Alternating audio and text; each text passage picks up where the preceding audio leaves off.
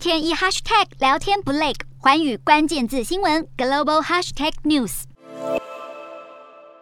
本月十五号是冲绳回归日本五十周年，日本首相岸田文雄承诺减轻美军基地对冲绳县造成的负担。二战结束后，冲绳被托管给美军，这一拖就是二十七年，终于在一九七二年回归日本。冲绳县面积只占日本国土约百分之零点六，却有高达七成的驻日美军设施集中在冲绳，成为当地有待解决的一大问题。不过，有鉴于中国舰艇在西太平洋活动越来越频繁，还有俄乌战事的延烧，自民党政府计划加速部署导弹和地面部队，把冲绳打造成自卫队岛，引发当地民众抗议。除了驻日美军的问题，冲绳也面临经济发展较为落后的困境。冲绳县民所得只有日本全国平均约百分之七十五。虽然随着基础建设和观光业发展，冲绳县 GDP 达到五十年前的十倍，但平均每位县民所得在日本各地持续垫底。